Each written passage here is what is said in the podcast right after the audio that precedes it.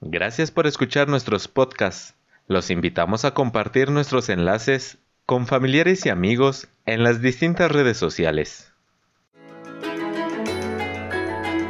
Podcast Fraternidad Sacerdotal San Pío X, Distrito de México.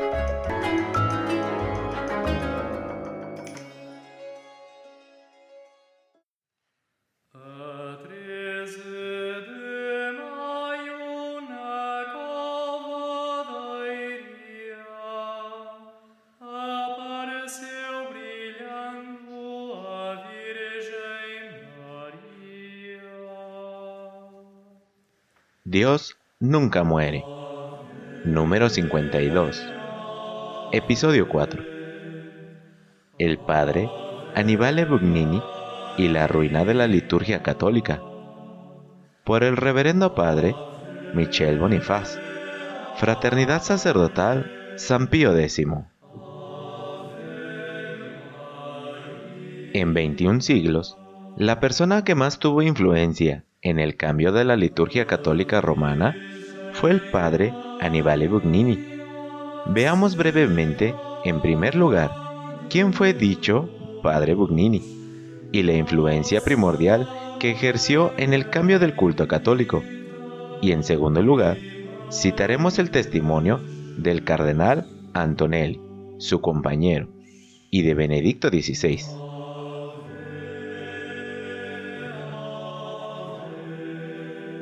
¿Quién es el padre Annibale Bugnini?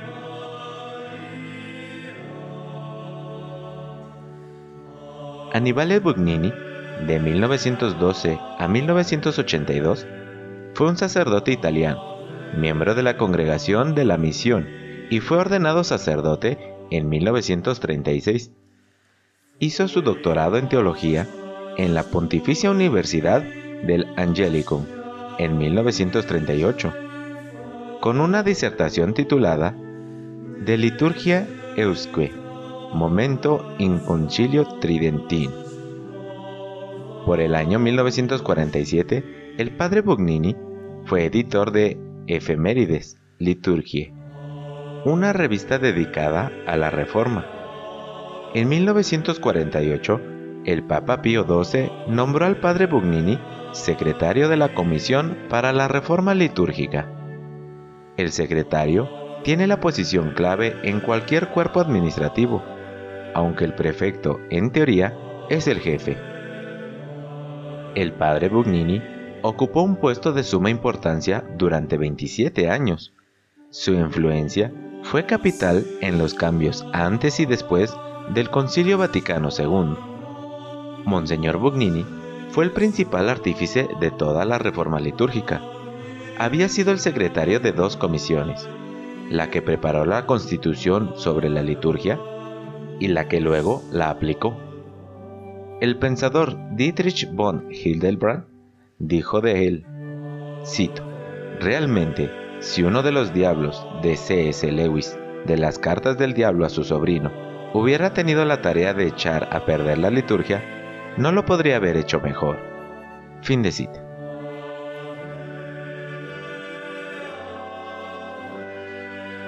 Influencia del padre Bugnini antes del concilio.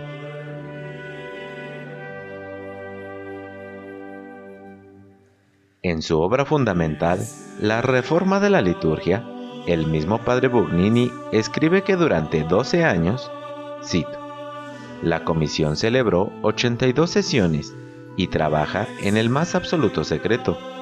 Tanto es así que la publicación del Ordo Sabbati Santi Instaurati, el primero de mayo de 1951, cogió por sorpresa a los oficiales mismos de la Congregación de Ritos.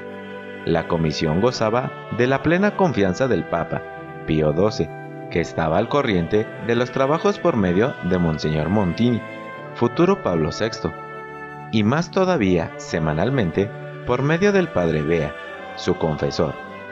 Gracias a esto, se consiguieron resultados notables. Fin de la cita. Los reformadores tenían la confianza del Papa para obtener firmas. Se hicieron también conocer y ganar la confianza de los liturgistas a nivel internacional mediante la revista Efemérides Liturgia. Lanzaron una encuesta acerca de una reforma del misal y demás libros litúrgicos. El padre Bugnini dice, esta encuesta promovida desde la redacción de una revista considerada oficiosa en los círculos litúrgicos romanos fue la primera señal de que algo empezaba a moverse. De hecho, en esta época era inaudito tocar, aunque solo fuera, una rúbrica o hablar de reforma. Fue una audacia, y aquella vez se verificó el proverbio de que audaces fortuna juba, la suerte favorece a los audaces. Fin de cita. Por esta encuesta, lograron animar a los estudiosos a orientar sus investigaciones hacia un objetivo revisionista. La revista del padre Bugnini continuó publicando en los años siguientes. Cito. Artículos relativos a la reforma, por doquier leídos, seguidos, comentados, alabados y criticados siempre encontraban eco en los círculos internacionales de las publicaciones litúrgicas o destinadas al clero. Contribuyeron a crear un clima de confianza y de expectación. Cuando en 1951 se publicó la Vigilia Pascual, el misterio de aquella incisiva publicidad litúrgica reveló parcialmente sus secretos, sin que por ello disminuyera el interés, al contrario, intensificándolo. Fin de cita.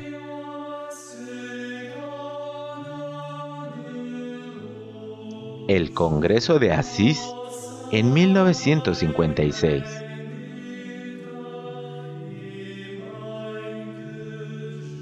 En el año 1956 tuvo lugar el Congreso de Asís.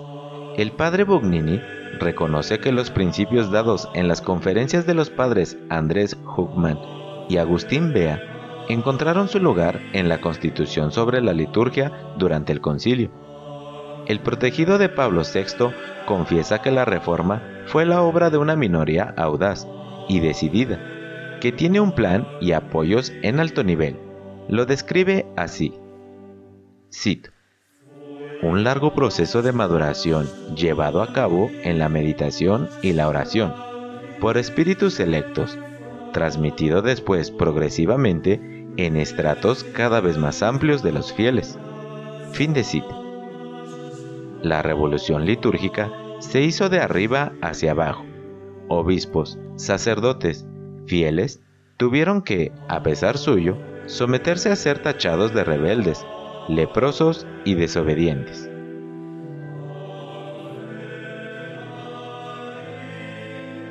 Reforma o mutilación.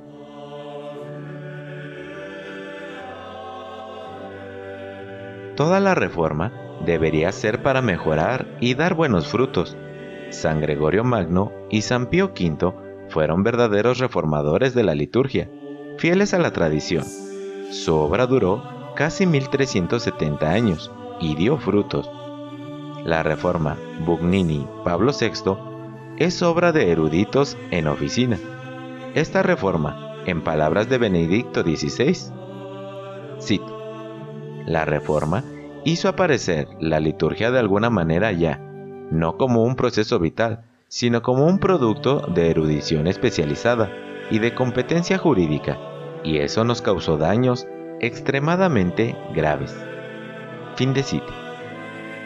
Así, el primer paso dado por Bugnini y sus amigos fue la reforma de la vigilia pascual. El segundo, las rúbricas simplificadas que hacían desaparecer las oraciones especiales en honor de la Virgen y por el Papa y contra los enemigos de la Iglesia. Y el tercero, la nueva Semana Santa. Mediante estas reformas, los expertos, entre comillas, aprovecharon para infiltrar sus ideas. La intención era la de extenderlas después a toda la liturgia.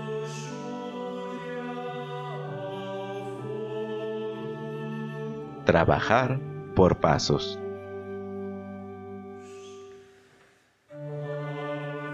El primer paso en su reforma fue el Sábado Santo de 1951, abreviación de las oraciones, nuevos ritos inventados, cara al pueblo para muchas partes de la ceremonia y la introducción de la lengua vernácula fueron para él elementos importantes.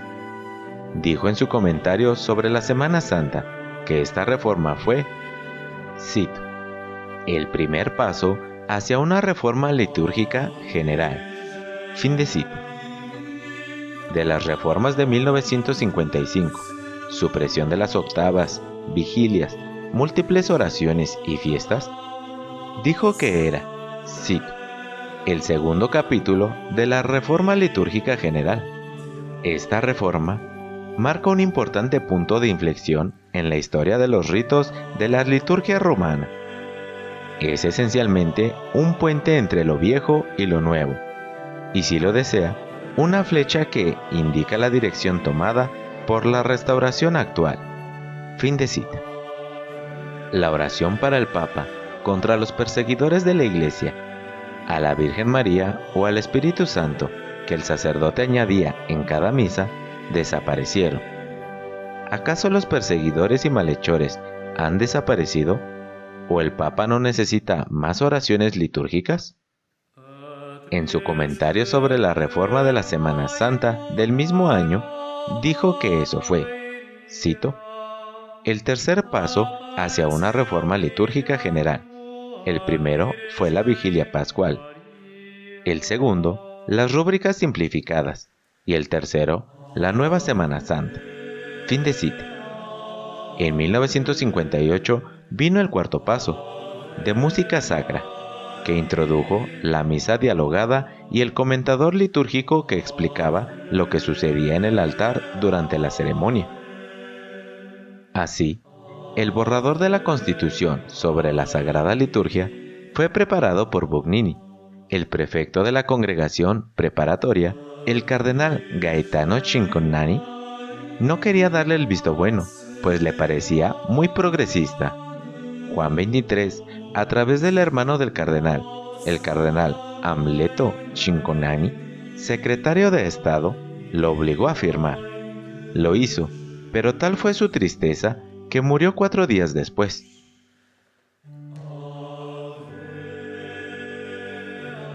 El Concilio Vaticano II y el triunfo del padre Bugnini.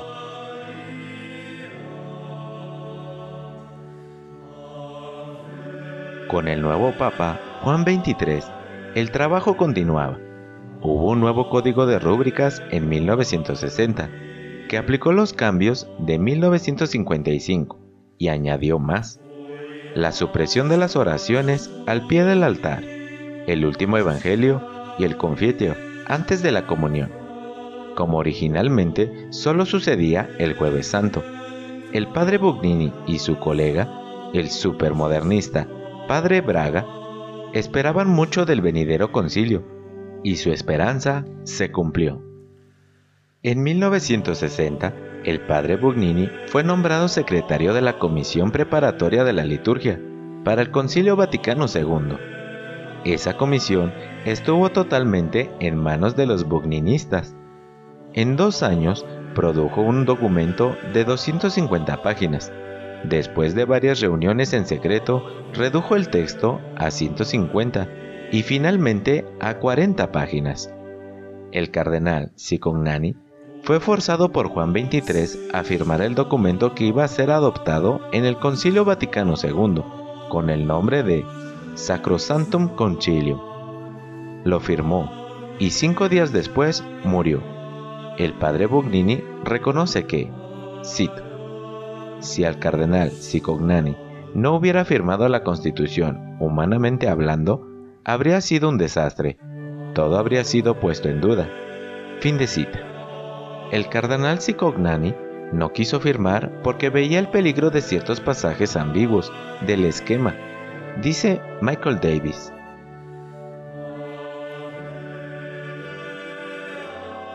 Primera desgracia del padre Bugnini.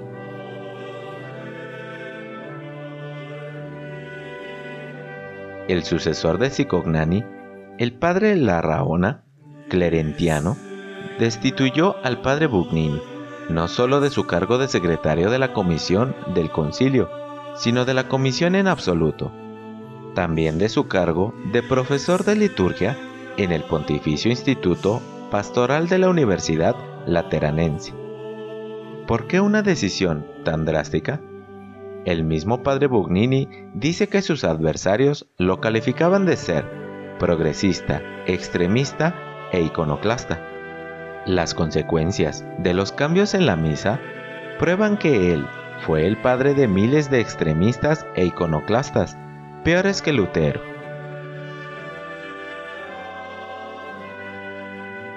Pablo VI rehabilita al padre Bugnini.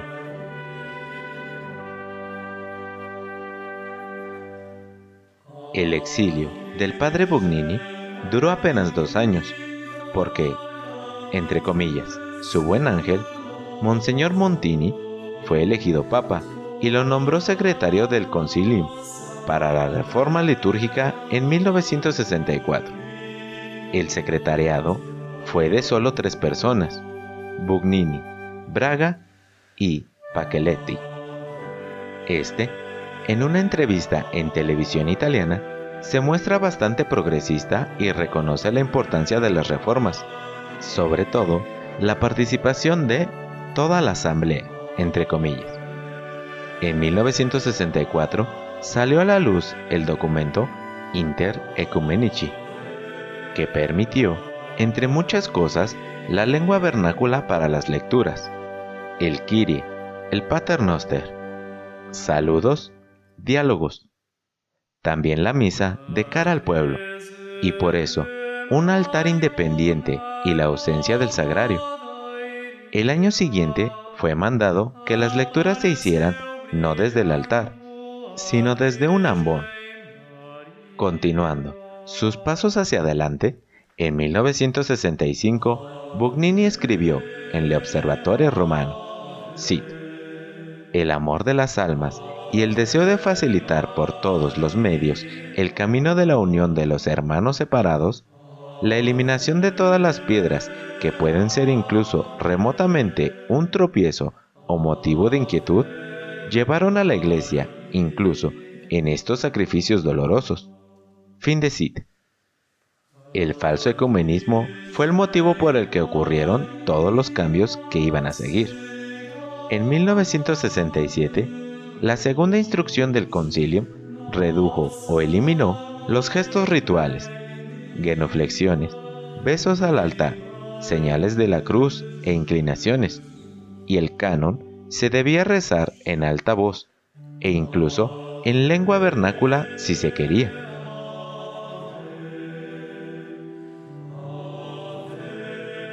Alerta. La liturgia está en peligro.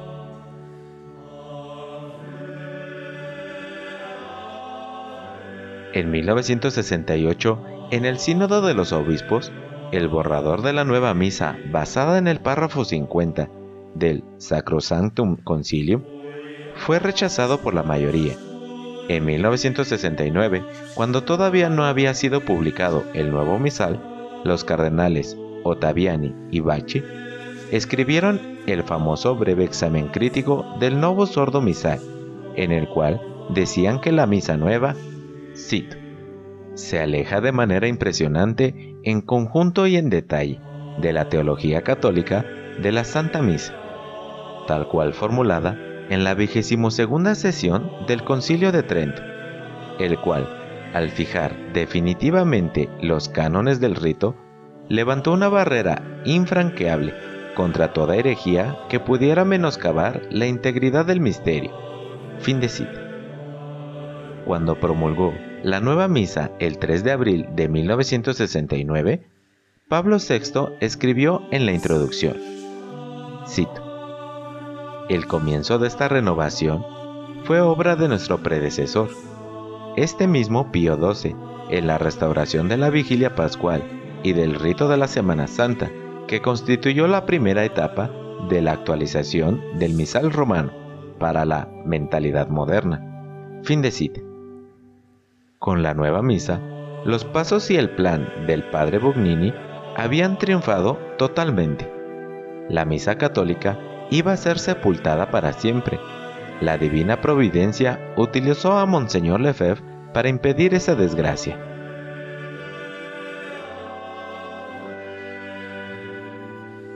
¿Fue el padre Bugnini la persona adecuada para reformar la misa?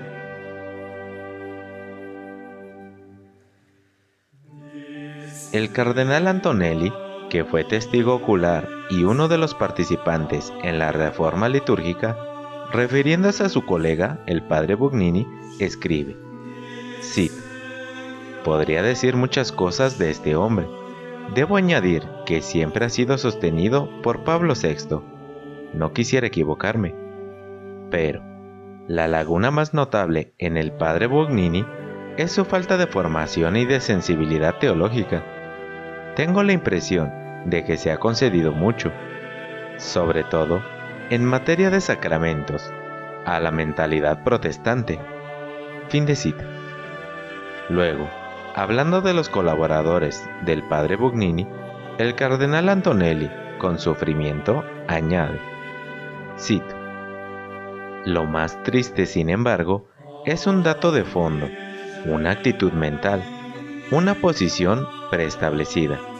Es decir, muchos de los que han influido en la reforma y otros no sienten ningún amor, ninguna veneración por lo que se nos ha transmitido es decir, la misa tradicional. He ahí una mentalidad negativa, injusta, dañina. Por desgracia, el Papa Pablo VI está algo de su parte. Abrigarán todas las mejores intenciones, pero con semejante mentalidad se sienten inclinados a demoler, no a restaurar. Fin de cita. Benedicto XVI dijo, Estoy convencido de que la crisis eclesial actual en la que nos encontramos hoy depende en gran parte del hundimiento de la liturgia.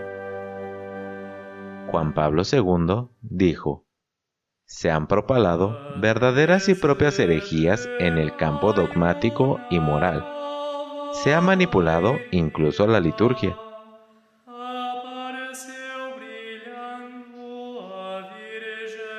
Caída y destierro. Bugnini fue masón? A mediados de julio de 1975, Monseñor Bugnini, ya arzobispo, se retiró de puntillas de la habitación que había ocupado durante años. Cito, su servicio a la liturgia se terminaba, inesperada, casi dramáticamente, sin ninguna explicación posible. Fin de cita. En enero de 1976 fue mandado como pronuncio en Irán, un puesto artificial para enmascarar su destierro.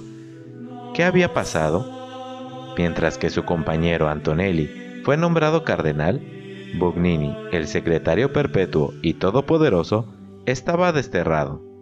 Fue acusado de ser masón. Él se defendió, pero lo que no se explica es ¿Por qué Pablo VI, que siempre lo apoyaba, de un día para otro lo desterró? Masón o no, de todos modos, el padre Bugnini hizo exactamente lo que los masones querían y anunciaban desde hace siglos, desacreditar la iglesia y su culto. Hizo más daño a la iglesia católica que Lutero y la revolución sangrienta.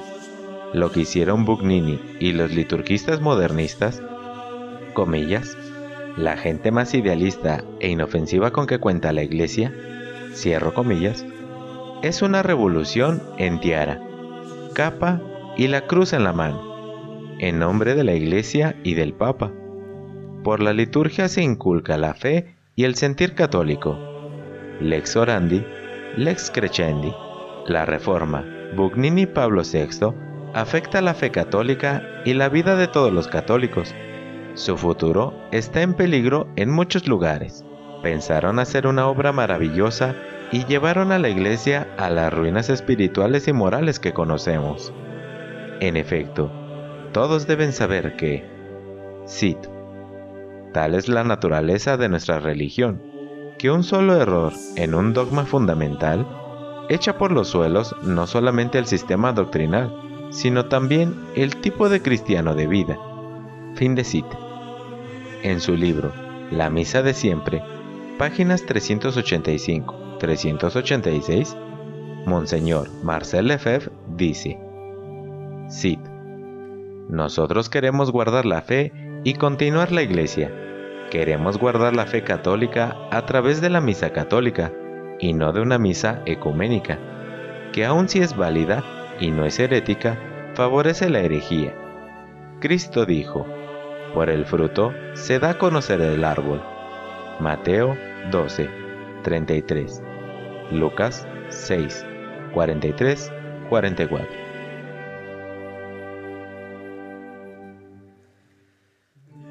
Buctini, masón.